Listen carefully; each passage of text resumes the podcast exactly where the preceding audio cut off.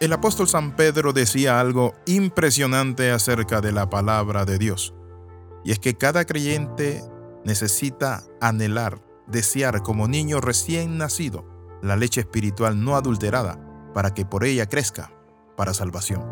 También el apóstol Pablo exhortaba a Timoteo y le decía, tú que has sabido las sagradas escrituras, las cuales te pueden hacer sabio para la salvación que es en Cristo Jesús.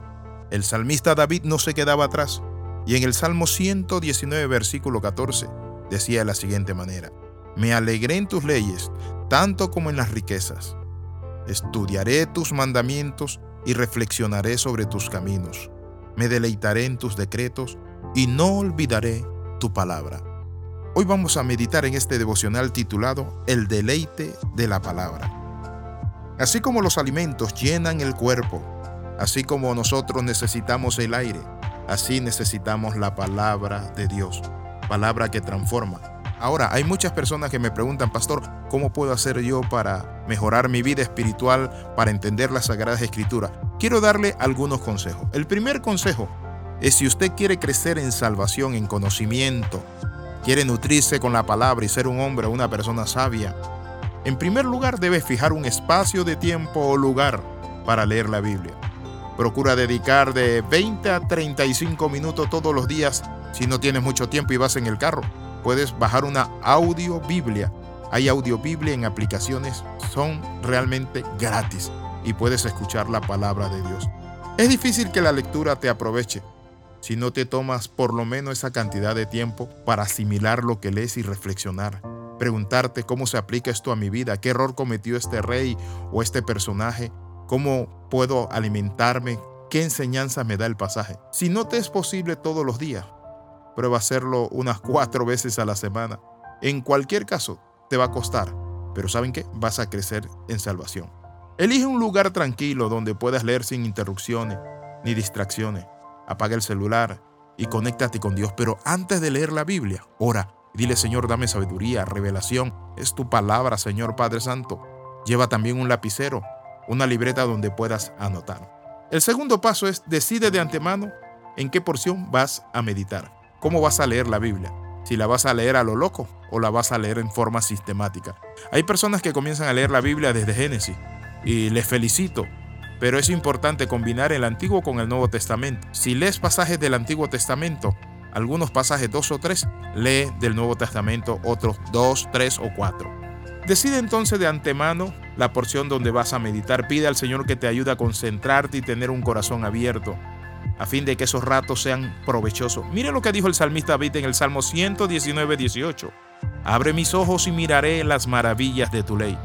Debes pedirle a Dios que te dé ese espíritu de revelación para entender la palabra. Es buena idea programar lo que se va a leer durante varias sesiones. Por ejemplo, uno de los libros de la Biblia o un libro devocional, aunque conviene ser flexible, porque a veces uno por cuestiones de tiempo no puede a veces cumplir con todas las horas o los minutos o, el tiempo, pero debe sacarlo. En tercer lugar, lee la palabra con detenimiento y reflexión y oración.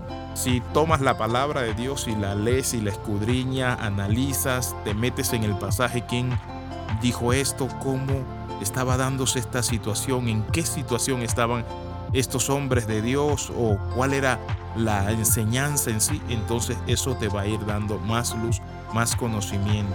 Es importante entonces aplicar a nuestra vida de forma práctica lo que leemos. A menudo durante la lectura te llamará la atención un punto en particular.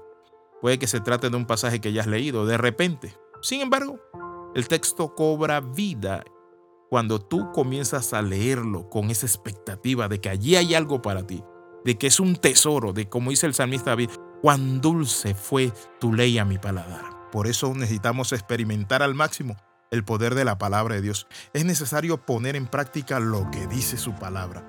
Por eso la Biblia dice en Santiago 1.22, sed hacedores de la palabra y no tan solamente oidores, engañando a vosotros mismos, dice Santiago 1.22. El propio Jesús dijo lo siguiente, si sabéis estas cosas, bienaventurados sois si las hacéis. Uno lee la Biblia con el propósito de hacer y cumplir lo que está allí. En cuarto lugar, lleva un diario de tu vida espiritual. Anota en un cuaderno los pasajes, versículos más destacados que hayas leído para poder consultarlo en el futuro. Poder poner por escrito en tu Biblia, marcar con un lapicero las promesas, los pasajes que están bendiciendo tu vida. Lo último es, memoriza la palabra de Dios. Necesitamos guardar la palabra y memorizarla. Por eso el Salmo 119, versículo 11, el salmista David decía lo siguiente, en mi corazón he guardado tus dichos para no pecar contra ti. Noten lo que decía el salmista David. Entonces es importante memorizarla porque la Biblia te va a ayudar a tomar decisiones importantes, te va a ayudar en las dificultades.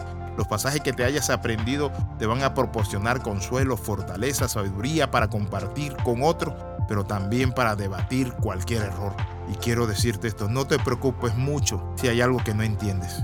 En cierta ocasión, un hombre de Dios se encontraba sumamente desconcertado acerca de un aspecto de la fe. Este caminaba junto a la orilla del mar. Vio a un niño que una y otra vez corría hasta el borde del agua con una concha en la mano. La llenaba y luego vertía el agua en un hoyo que había cavado en la arena. Cuando este hombre de Dios le pregunta qué él hacía, el niño le explicó con gran naturalidad estaba echando el mar en el hoyo. Eso mismo trato de hacer yo se dijo él, parado en la orilla del tiempo, pretendo meter lo infinito en mi mente finita. Trato de meter el mar de la sabiduría de Dios en el hoyo. Entonces para ello necesitamos esto, seguir adelante con firmeza. Oramos, Padre, en el nombre de Jesús, te pedimos que nos revele, nos dé sabiduría, pero también tomamos decisión y determinación para leer la Biblia, para estudiarla, escudriñarla, meditarla, pero también vivirla. En el nombre de Jesús oramos, amén y amén escriba al más 502 42 45 60 89. Nos vemos en la próxima. Les saluda el pastor Alexis Ramos. Chao.